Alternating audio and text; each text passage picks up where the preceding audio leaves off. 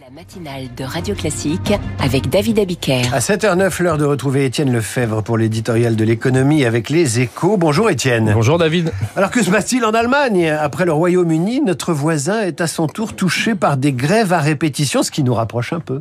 Et oui, depuis le début de la semaine, une vague de grèves aura touché les bus, métros et aéroports allemands.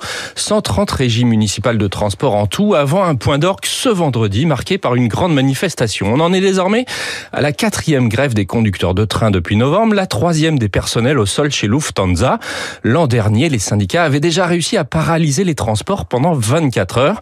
La tension est aussi très forte dans le commerce avec des grèves touchant Lidl, Ikea ou H&M et des syndicats qui recrutent. Alors, comment expliquer une telle évolution dans ce pays adepte du dialogue social et de la cogestion dans les entreprises? D'abord, par la forte inflation depuis deux ans qui a fait grimper les revendications et avec le vieillissement, les pénuries de main-d'œuvre pencher le rapport de force du côté des syndicats. Il pourrait manquer ainsi près de 90 000 chauffeurs de bus d'ici à 2030. Dans la métallurgie, le dernier bras de fer s'est terminé par une hausse de salaire de 8,5% sur deux ans.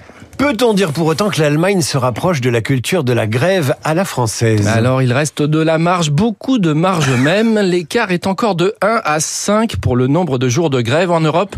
Seule la Belgique fait pire que la France. Outre les différences culturelles, le droit de grève reste beaucoup plus encadré outre-Rhin où les conflits se polarisent dès lors sur les salaires.